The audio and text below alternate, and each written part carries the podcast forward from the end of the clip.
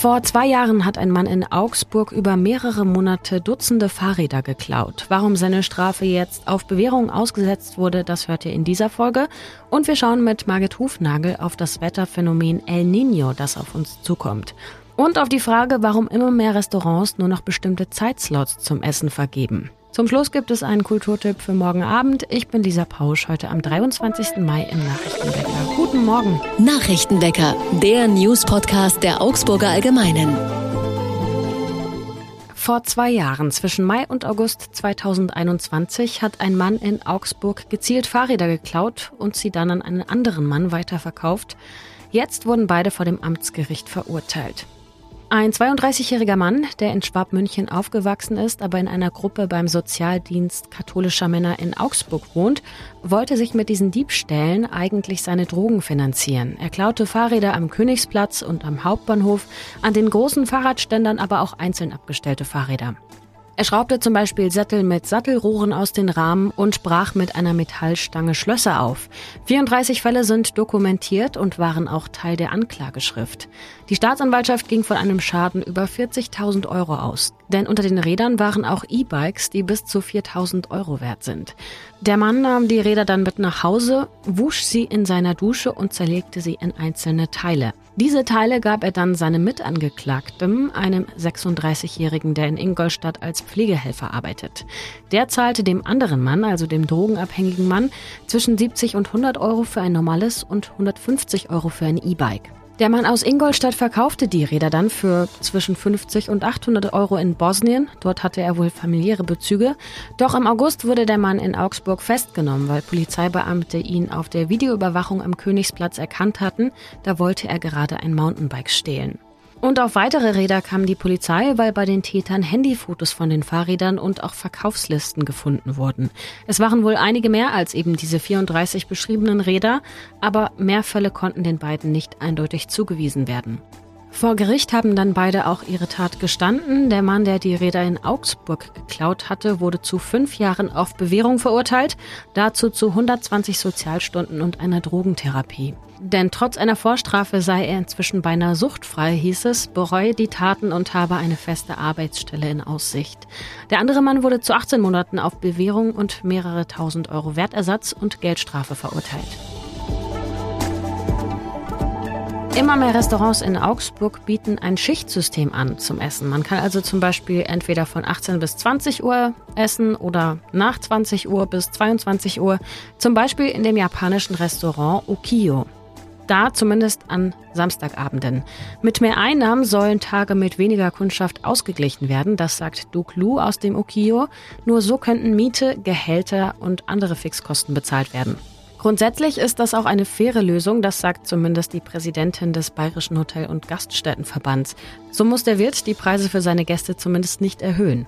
Andere Lokale dagegen gehen eben mit den Preisen nach oben und lassen ihren Gästen aber weiterhin die Möglichkeit, so lange zu bleiben, wie sie wollen. Es gibt aber auch Restaurants, die das System erst eingeführt und dann wieder abgeschafft haben, weil sie es dem Personal nicht zumuten wollten, die Gäste nach zwei Stunden schon daran zu erinnern, dass sie wieder gehen müssen. In der Blauen Kappe in Augsburg etwa wird schon immer ein Zeitfenster vergeben für zweieinhalb bis drei Stunden für einen Zweiertisch und größere Gruppen bekommen auch mehr Zeit. Und auf Wunsch kann man da sowieso vorher schon, also bei der Reservierung, das Zeitfenster auch erweitern. Klar, für die Gäste bedeutet das weniger Spontanität, für die GastronomInnen aber, dass sie besser planen können und das Restaurant damit besser ausgelastet ist. Die Uni Augsburg sucht eine neue Präsidentin oder einen neuen Präsidenten. Am Mittwoch wird ja gewählt, doch unklar ist, ob Sabine Döring-Manteuffel wieder antritt, die seit zwölf Jahren dieses Amt innehat und damals als erste Frau an die Spitze einer staatlichen Uni in Bayern gewählt wurde. Bisher macht sie da jedenfalls noch ein Geheimnis draus. Erst im November hatte der Universitätsrat beschlossen, die Grundordnung der Uni zu ändern und die Begrenzung der Amtszeit auf zwölf Jahre aufzuheben. Nicht alle waren begeistert von dieser Entscheidung, da sie hinter verschlossenen Türen zustande kam. Auch das studentische Konvent hat den Beschluss in einem offenen Brief kritisiert.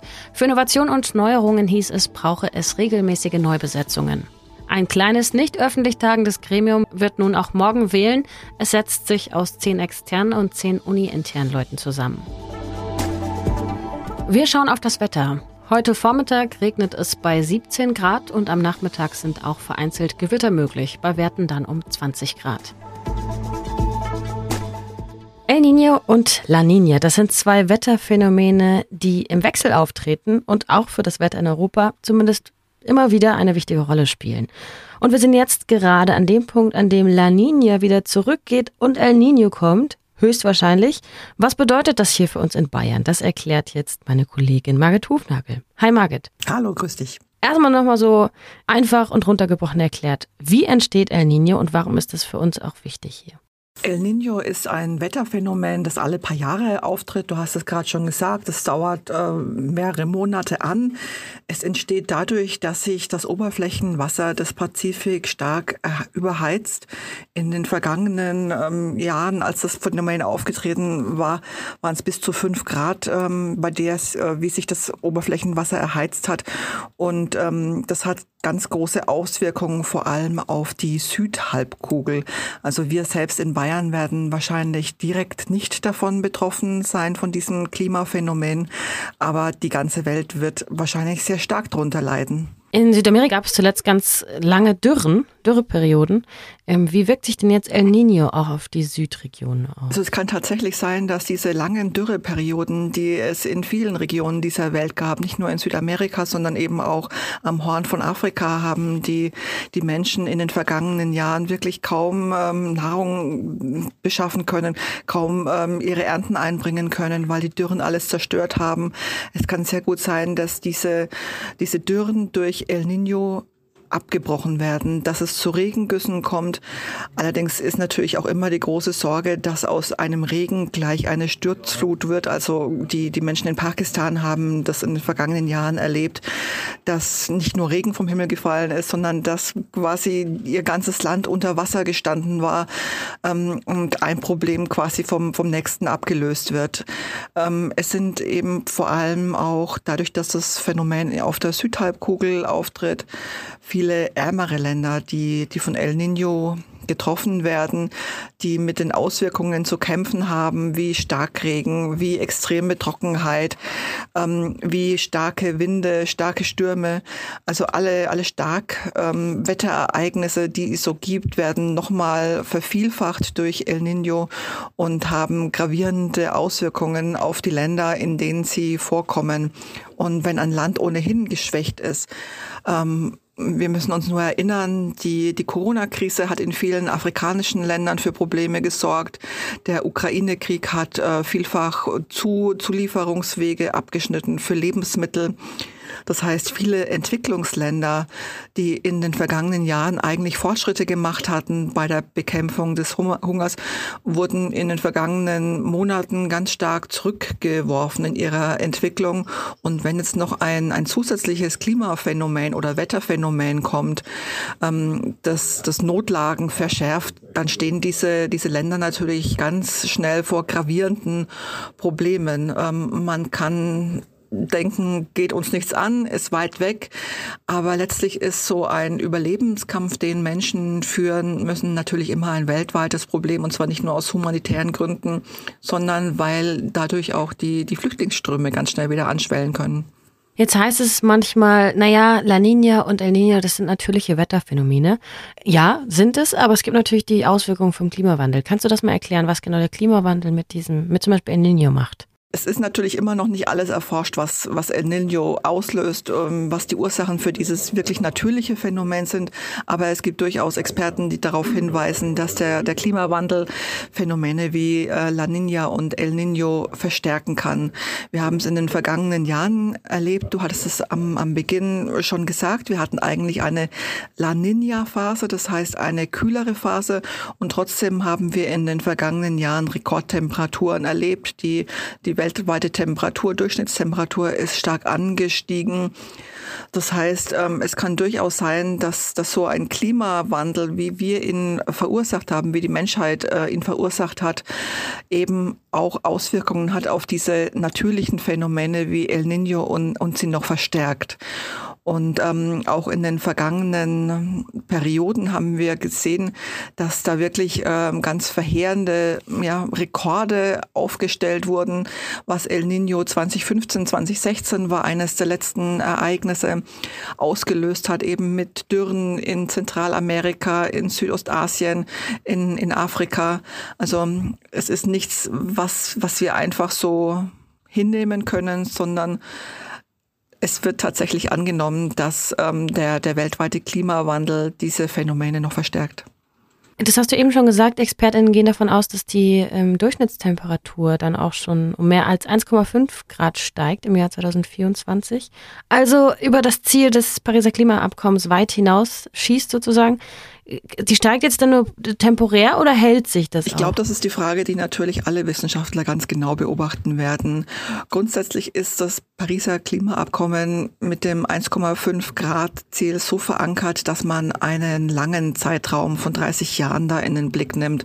Das heißt, wenn in einem Jahr die Temperatur um 1,5 Grad über dem Mittelwert, dem vorindustriellen Mittelwert ähm, liegt, dann ist das zwar ein Alarmsignal, aber es heißt noch lange nicht, dass das Pariser Klimaabkommen damit gerissen wird. Allerdings ist es so, dass eben trotz El Niño auch die vergangenen Jahre schon sehr warm waren. Und wenn jetzt äh, der Klimawandel oder wenn, wenn die die globale Durchschnittstemperatur weiter ansteigt, dann ist das für, für Wissenschaftler ein Zeichen, dass wir uns wirklich ganz stark auf dieses 1,5 Grad Ziel zubewegen oder auf diese 1,5 Grad Marke. Ein Ziel ist es ja eigentlich nicht. Ähm, und dass die in den, in den nächsten Jahren dann vielleicht gar nicht mehr zu halten ist. Danke, Margit, für die Erklärung. Dankeschön. Was sonst noch wichtig wird, die Bundesanwaltschaft hat nach Informationen der ARD drei weitere Personen im Reichsbürgermilieu festnehmen lassen. Sie sollen zu dem Umfeld von Prinz Reuß gehören, der im vergangenen Jahr ja festgenommen wurde. Der Generalbundesanwalt geht davon aus, dass es sich bei dieser Gruppe um eine terroristische Vereinigung handelt. Sie soll die Beseitigung der Demokratie und die Wiedererrichtung des Deutschen Reichs nach dem Stand von 1871 geplant haben. Eine Frau aus dem Bodenseekreis ist dabei, ein Mann aus dem Landkreis Harburg-Niedersachsen und ein Mann aus dem Landkreis Freudenstadt. Die drei Beschuldigten sollen bis heute Vormittag dem Ermittlungsrichter am Bundesgerichtshof vorgeführt werden. Im Sudan ist am Abend zwischen den Konfliktparteien, also der Armee und der RSF-Miliz, eine siebentägige Feuerpause in Kraft getreten. Aus der Hauptstadt Khartoum werden jedoch weiterhin Kämpfe gemeldet. Schon in den vergangenen Wochen wurden mehrere Feuerpausen nicht eingehalten. Der Machtkampf im Land war Mitte April eskaliert. Und zum Abschluss ein Kulturtipp. An der Uni Augsburg hat sich vor einem Jahr das Kunstkollektiv Junge EuropäerInnen gegründet, bestehend aus Studierenden der Uni, die sich selbst als Internetpunks und pornodepressive, traurige Dinos, Techno-Jünger und Robos und ihre Kunst als eine Art Pop in Form von neuer deutscher Welle, Techno, Wubbelballaden und Internetpunk bezeichnen. Sie machen auch Musik, ein Mix aus Stilen, am meisten fühlen sie sich aber in der Elektromusik der 80er zu Hause. Und ihre Musik ist immer wieder auch ein Meme. Kaum ein Song lässt sich in das Muster von Intro, Strophen, Refrain oder Outro pressen. Mal stehen Botschaften im Mittelpunkt, mal Lebensgefühle, mal einfach eine schräge Idee. Ihr könnt die jungen EuropäerInnen auf der Campuskunst sehen, auf der offenen Bühne vom Studentenwerk und zwar morgen Mittwoch um 19.30 Uhr in der Mensa der Hochschule Augsburg. Neben Musik wird es auch Textbeiträge geben. Damit sind wir auch schon wieder am Ende angekommen von einem Nachrichtenwecker. Ich bin Lisa Pausch und danke euch fürs Zuhören. Ihr hört mich auch morgen wieder hier vor dem Mikro. Wenn ihr Fragen habt, Kritik, Wünsche oder Anregungen oder ganz neue freie Ideen, immer her damit an nachrichtenwecker.augsburger-allgemeine.de. Ich sage wie immer, bis bald, tschüss und ahoi. Nachrichtenwecker ist ein Podcast der Augsburger Allgemeinen. Alles, was in Augsburg wichtig ist, findet ihr auch in den Show Notes und auf augsburger-allgemeine.de.